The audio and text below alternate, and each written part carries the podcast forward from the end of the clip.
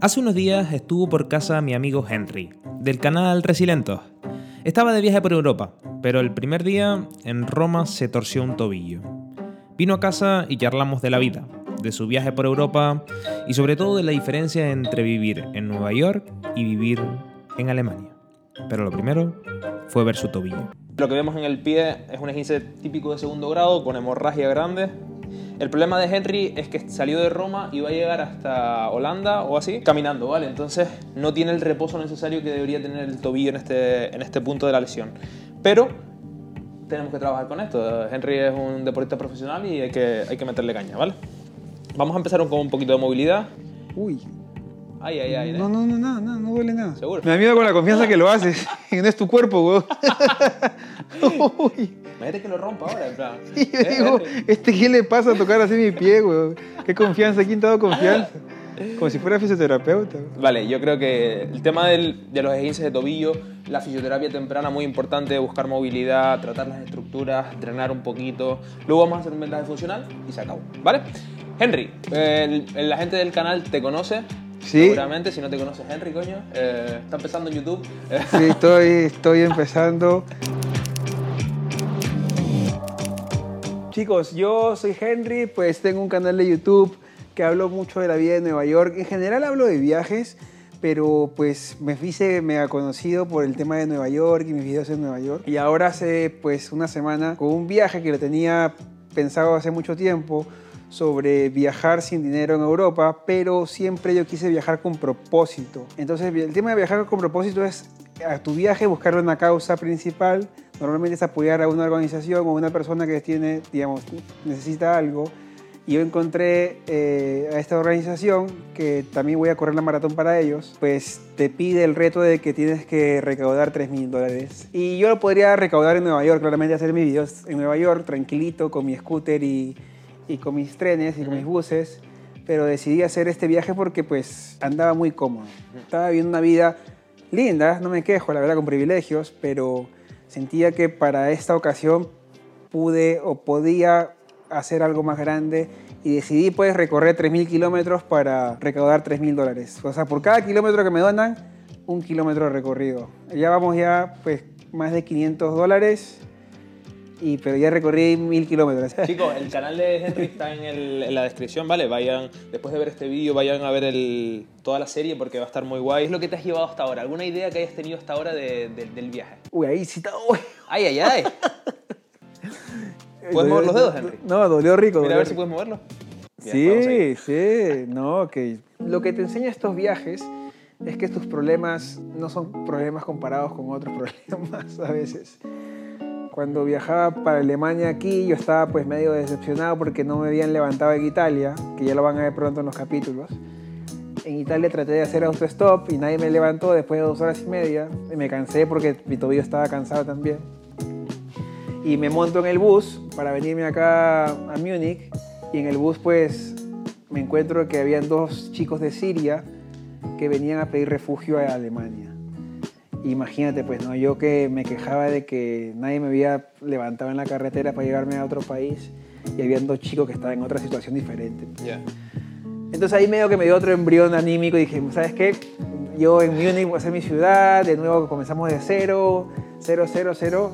Y comencé bien, o sea, estaba en Múnich comencé pero cansadísimo porque no dormí nada y encima hacía un frío tremendo. Yo no sabía que esta parte del mundo hacía tanto frío.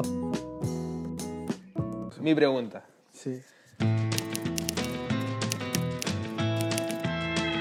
En las 24 primeras horas que llevas aquí en Alemania, ¿cuál ha sido tu, tu impresión? Uy, es, mira, yo vengo de un país pero muy diferente culturalmente, gritones, pero acá no hay ruido, lo que tú me decías a veces, acá no hay ruido, la gente es mucho más, no sé si individualista, pero siempre anda en la suya, se come mucho pan con salchicha y aceituna, aceituna de todos los colores y todos los precios, ¿ves? Y pan por todos lados. Bakery, sí, sí, bakery, bakery. Sí, Hasta para cruzar la calle me da miedo hacerlo en rojo, que yo normalmente. Fue muy, fue muy gracioso porque fuimos a, fuimos a comernos un Buta Bretzel, el primer Buta Bretzel que se comió el Resilientos eh, en su vida. Buen Buta Bretzel. Y fuimos a la panadería y nada más entrar habían como dos, dos mujeres ahí esperando por, eh, por su compra.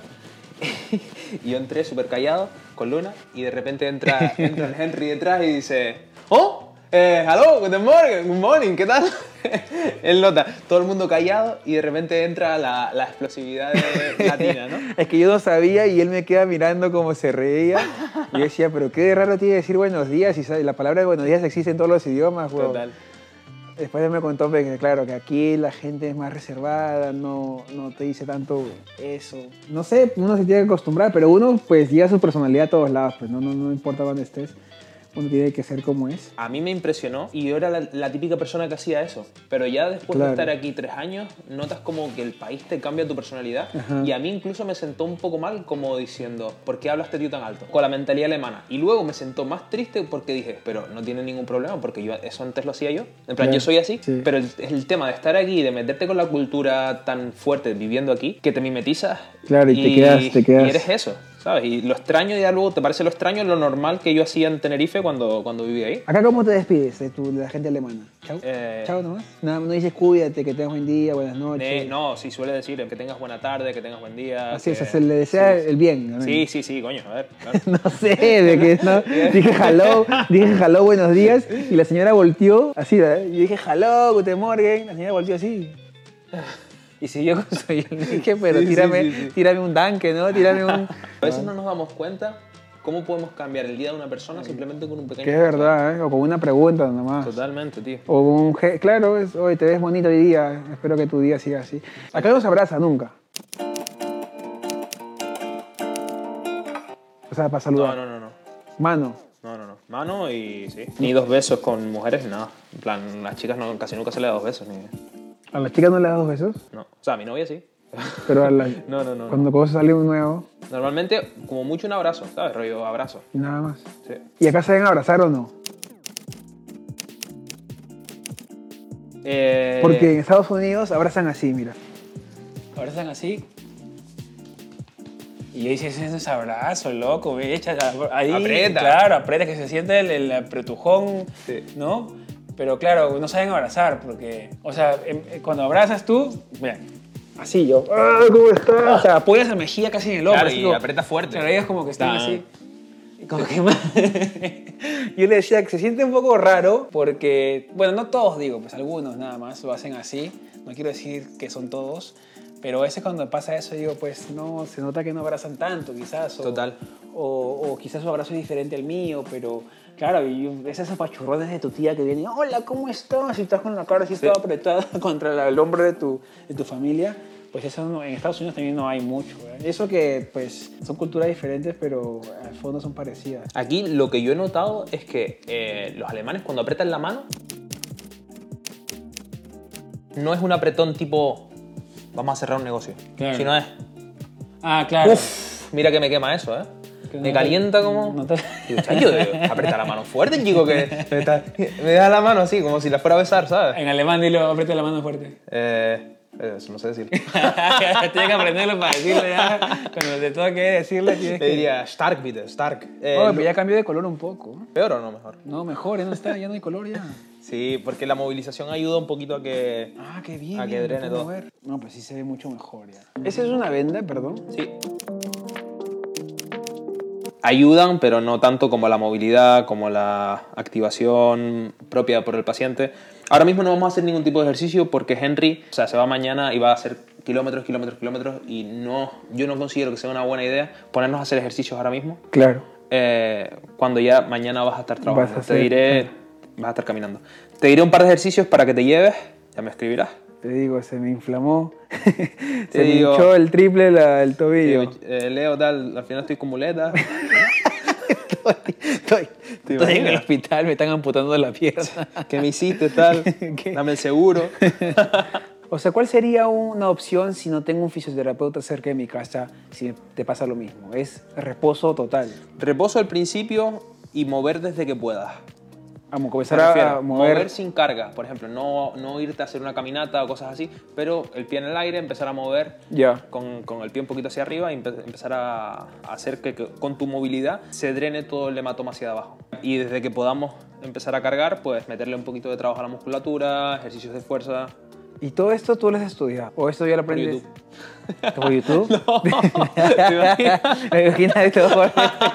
Gracias, Henry. No, yo lo aprendí por YouTube ahora. Lo vi por tutoriales, Henry. Tutoriales. Sí, sí, son cuatro años de carrera. Tremendo, Leo, ¿eh? Chicos, ya sé que ustedes todos están viendo este video, pero si no se han suscrito, suscríbanse, porque es una tremenda persona. Para que vean lo que está haciendo por un, por un pobre hombre un tobillo explotado. Mano, yo vengo de una ciudad o de una, de una tierra donde a la gente que, que necesita ayuda se le da y yo creo Bueno, que sí, si hubieras estado en mi situación también lo hubieras hecho. No sé, la verdad.